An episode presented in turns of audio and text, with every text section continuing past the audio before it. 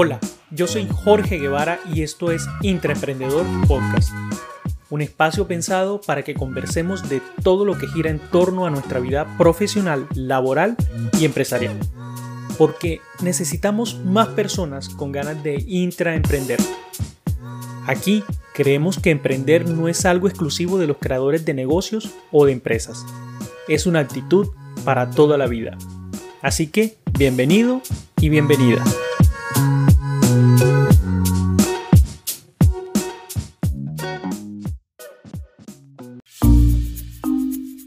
No sé si te ha pasado esto.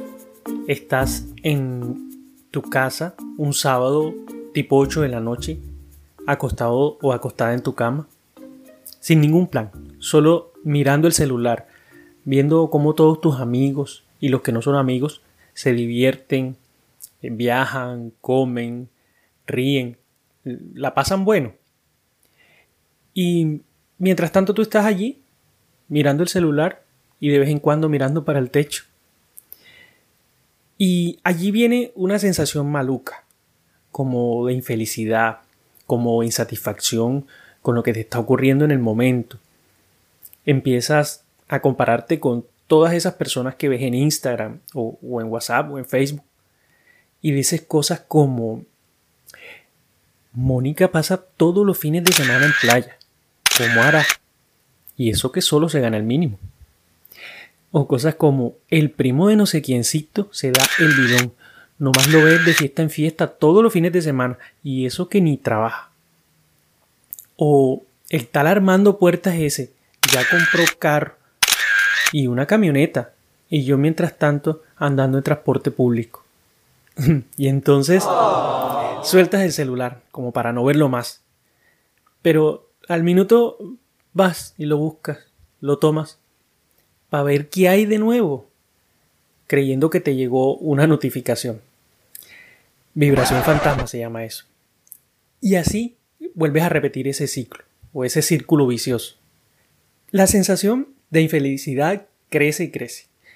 Aparte de eso, prosigue algo que yo llamo una autoflagelación, porque eso empeora las cosas. Minimizas todos tus logros, tus alcances y dejas por el piso todo lo bueno que tienes y lo que has conseguido. Ahí empiezas a atacarte a ti mismo, a darte rejo, como dicen por ahí. Te flagelas por tu situación económica, te flagelas por tu situación sentimental, por tu familia, etc. Esta es una de las situaciones más deprimentes y dañinas que tú puedes vivir. Es feo, porque te genera estrés, te genera ansiedad, frustración, todo eso a la vez. Y eso es una combinación bien triste. Pero no es un fenómeno aislado. Esto le sucede aproximadamente a dos tercios de la población entre 18 y 33 años. También le sucede a unos más jóvenes y también le sucede a los más adultos. Se llama FOMO, por sus siglas en inglés, Fear of Missing Out, o el miedo a perdérselo. Y es de lo que te quiero hablar hoy en mi podcast. Lo primero que debo decir es que este no es un podcast de psicología. Yo no soy psicólogo, aunque me interesen mucho los temas inherentes a esta disciplina. Tampoco es un podcast de autoayuda, de motivación o de algo por el estilo. Pero me interesa mucho compartir información que tenga que ver con nuestro bienestar mental. Porque como empleados, como emprendedores o intraemprendedores, somos muy propensos a sufrir ciertos trastornos que a veces no conocemos y no identificamos. Entonces, si no conocemos el problema, mucho menos vamos a poder encontrarle una solución. Además, porque yo mismo he experimentado en ciertos momentos de mi vida algunos de esos jueguitos de la mente, de esos jueguitos más comunes como la ansiedad, la procrastinación, el síndrome del impostor y del que quiero hablarles hoy, del FOMO, o Fear of Missing Out, en inglés. En español, miedo a perdértelo. A propósito, este fue un término acuñado en el 2004 por el estadounidense Patrick McGuinness. es que es un inversionista de capitales de riesgo de la Universidad de Harvard. Patrick tiene también un podcast y se llama FOMO Sapiens. Quizás les pueda interesar a las personas que escuchan podcasts en inglés. Les voy a dejar el enlace para poder escucharlo en las notas de este programa. Pero, ¿qué es el FOMO?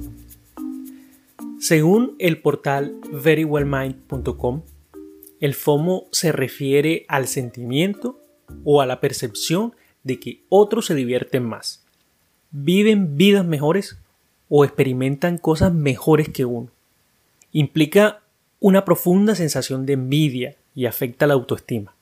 A menudo se ve exacerbado por los sitios de redes sociales como Instagram y Facebook puede aplicarse a cualquier cosa, desde una fiesta el viernes por la noche hasta una promoción en el trabajo o un ascenso en el trabajo. Pero siempre implica una sensación de impotencia de que te estás perdiendo algo grande. Yo personalmente lo llamo síndrome de Kiko. No sé si recuerdan los que vieron alguna vez eh, el Chavo del 8. Kiko podía tener un carro de juguete muy bonito, pero siempre miraba y deseaba el juguete humilde del chavo. Bueno, con el FOMO pasa algo muy similar, porque nos hace olvidar de lo que tenemos en las manos, de los logros y, de todo eso que hemos alcanzado. Nos hace que nos enfoquemos en lo que tiene el otro y no en lo que nosotros tenemos. Esto pasa en parte porque nuestras vidas están inmersas en las redes sociales. Ahora, la verdad, somos más propensos a sufrir toda esta clase de desórdenes, ya que nos alimentamos a diario con el juguito de la vida perfecta de los demás. El juguito de la vida perfecta de los demás.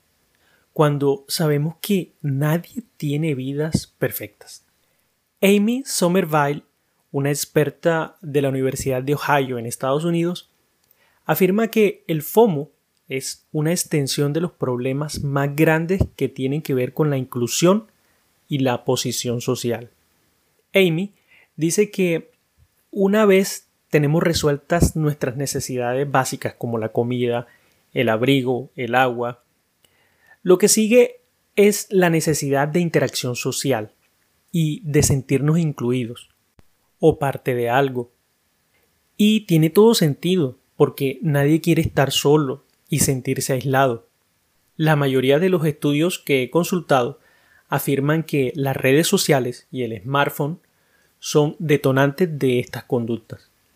Y es que cargamos en nuestros bolsillos o en nuestras carteras con unas puertas virtuales que nos llevan a la vida en vivo y en directo de nuestros amigos o de nuestros familiares o de los que no son amigos y familiares.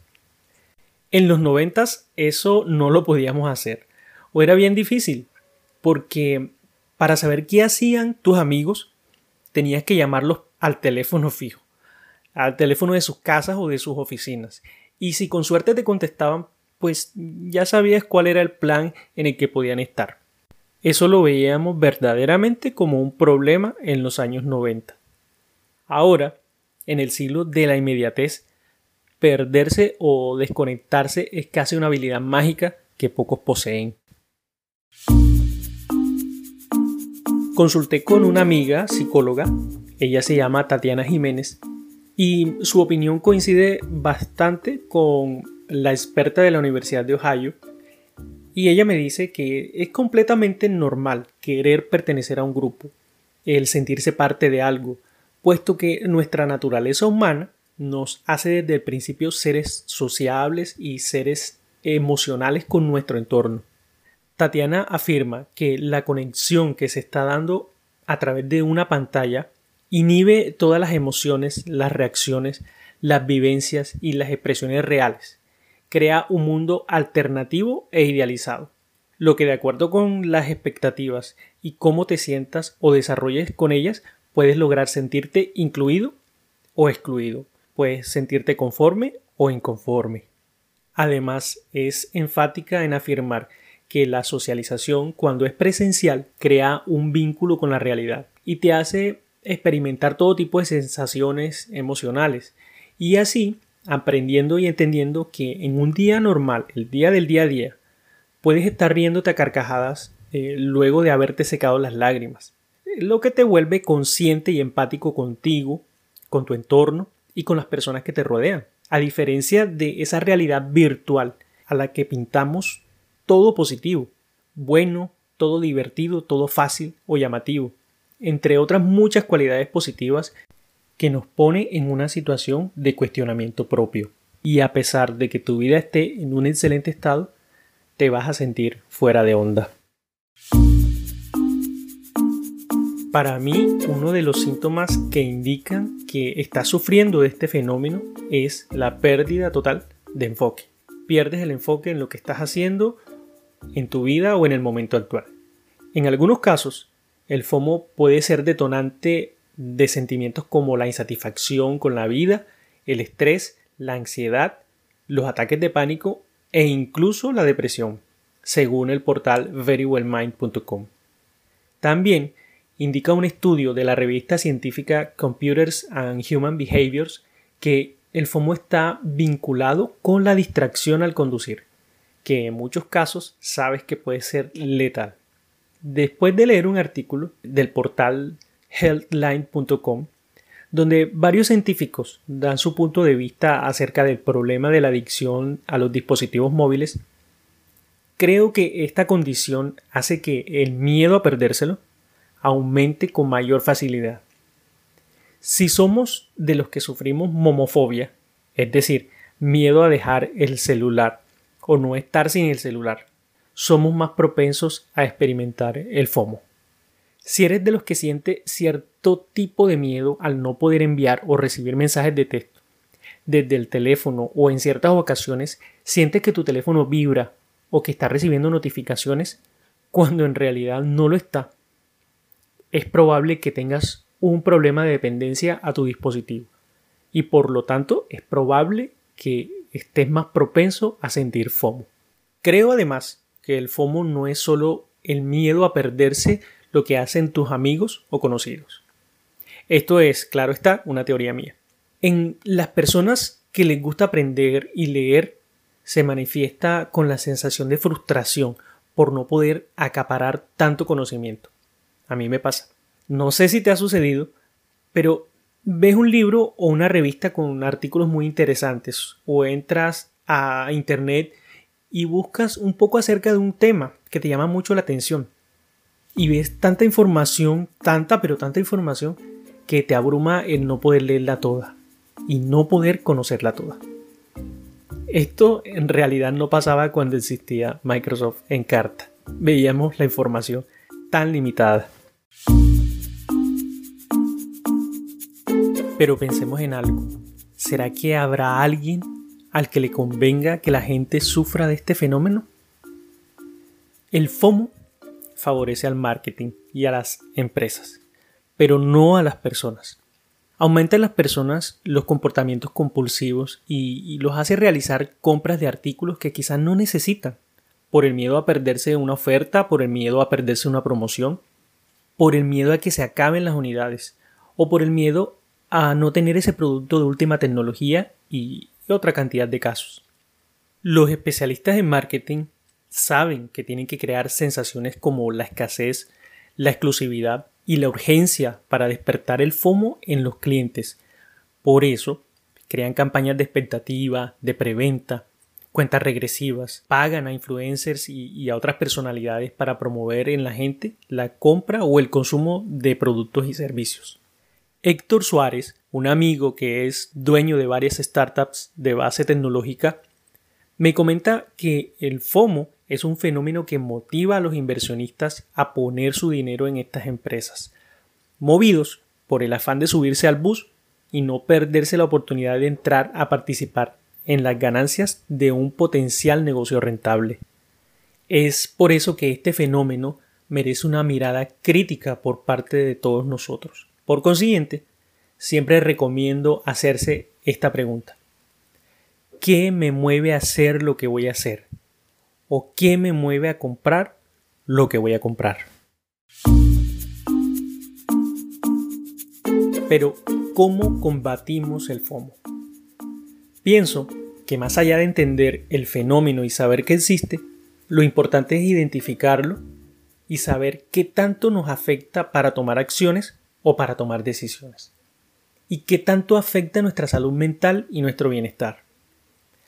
Saber qué puede ser la causa de nuestra procrastinación, de nuestra ansiedad, de nuestra insatisfacción con la vida y también de nuestra soledad o incluso de conflictos con nuestros seres queridos.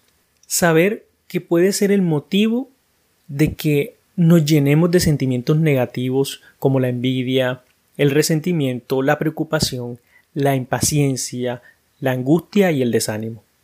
Creo que estamos inmersos en un caldo de cultivo enorme para que todo esto se dé, para que nuestra mente luche a diario con tanta información y con tantos elementos que quieren captar su atención.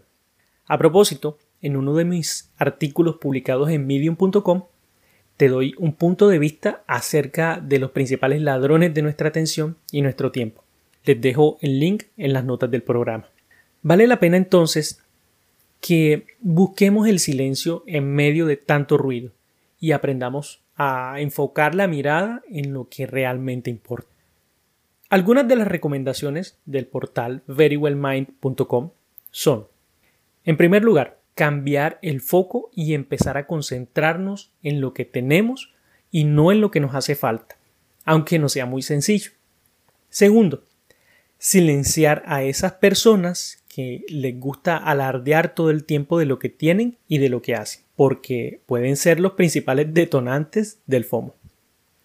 Identificando los detonantes, podremos ir apagándolos o cambiándolos por otro contenido que nos haga sentir mucho mejor y que nos alimente positivamente. Además de enfocarnos en lo que tenemos. También es muy importante cultivar en nosotros sentimientos de agradecimiento que nos agreguen valor y satisfacción a nuestras vidas. Very Well Mind también recomienda tener un diario donde llevemos nota de nuestras vidas personales de manera offline, con nuestros mejores recuerdos, donde podamos llevar un registro sin esperar aprobación de los demás. Además, buscar conexiones reales con las personas es muy saludable, pero sobre todo en el mundo físico y no en el virtual. Pareciera que en las redes sociales es más fácil conectar con miles de personas, pero el contacto físico en el mundo real es mil veces más significativo y valioso.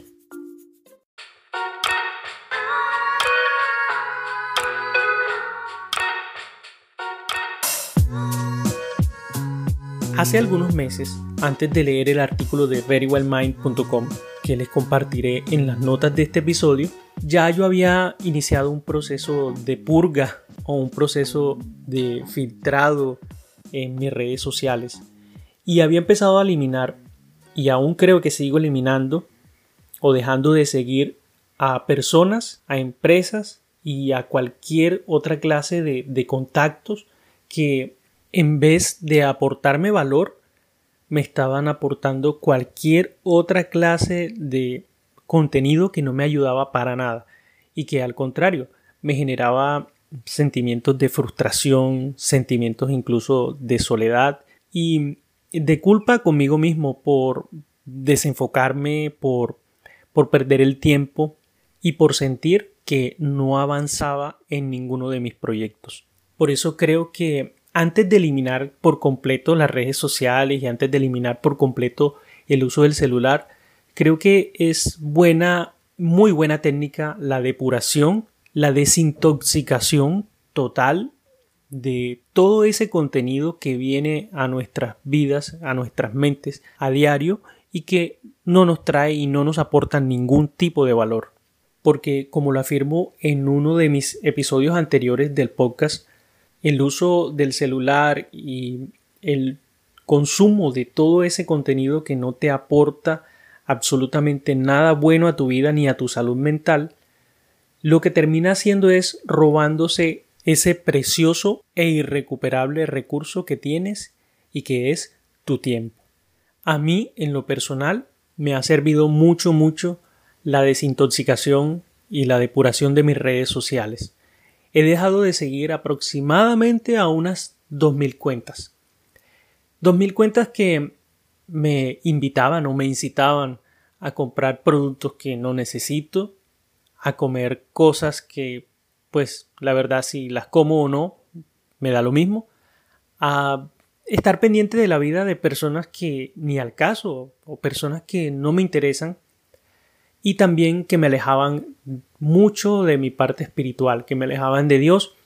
Y por lo tanto he dejado de seguirlo y ahora creo que soy y siento que soy una persona con menos ansiedad, con menos frustración, con menos sentimientos negativos y siento que soy mucho más feliz, siento que tengo mucho más por dar y siento que estoy mucho más enfocado en mi trabajo, en mi profesión, en lo que hago, que es crear contenido de valor y poder aportar un poco a todas esas personas que necesiten escuchar estas palabras.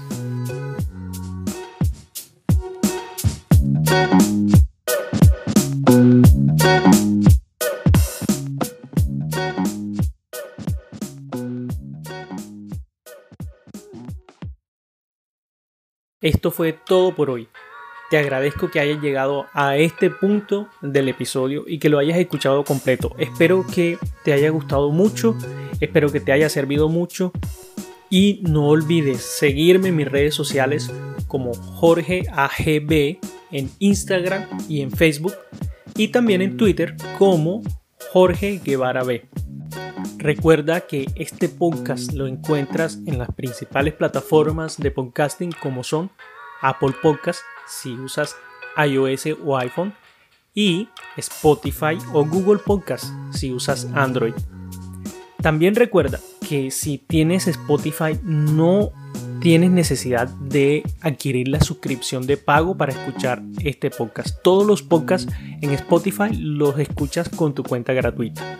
También, si tienes Android, te recomiendo mucho utilizar la aplicación Google Podcast, ya que es súper liviana, ocupa muy poco espacio en tu celular y es muy muy rápida. Mil gracias y nos escuchamos en una próxima ocasión.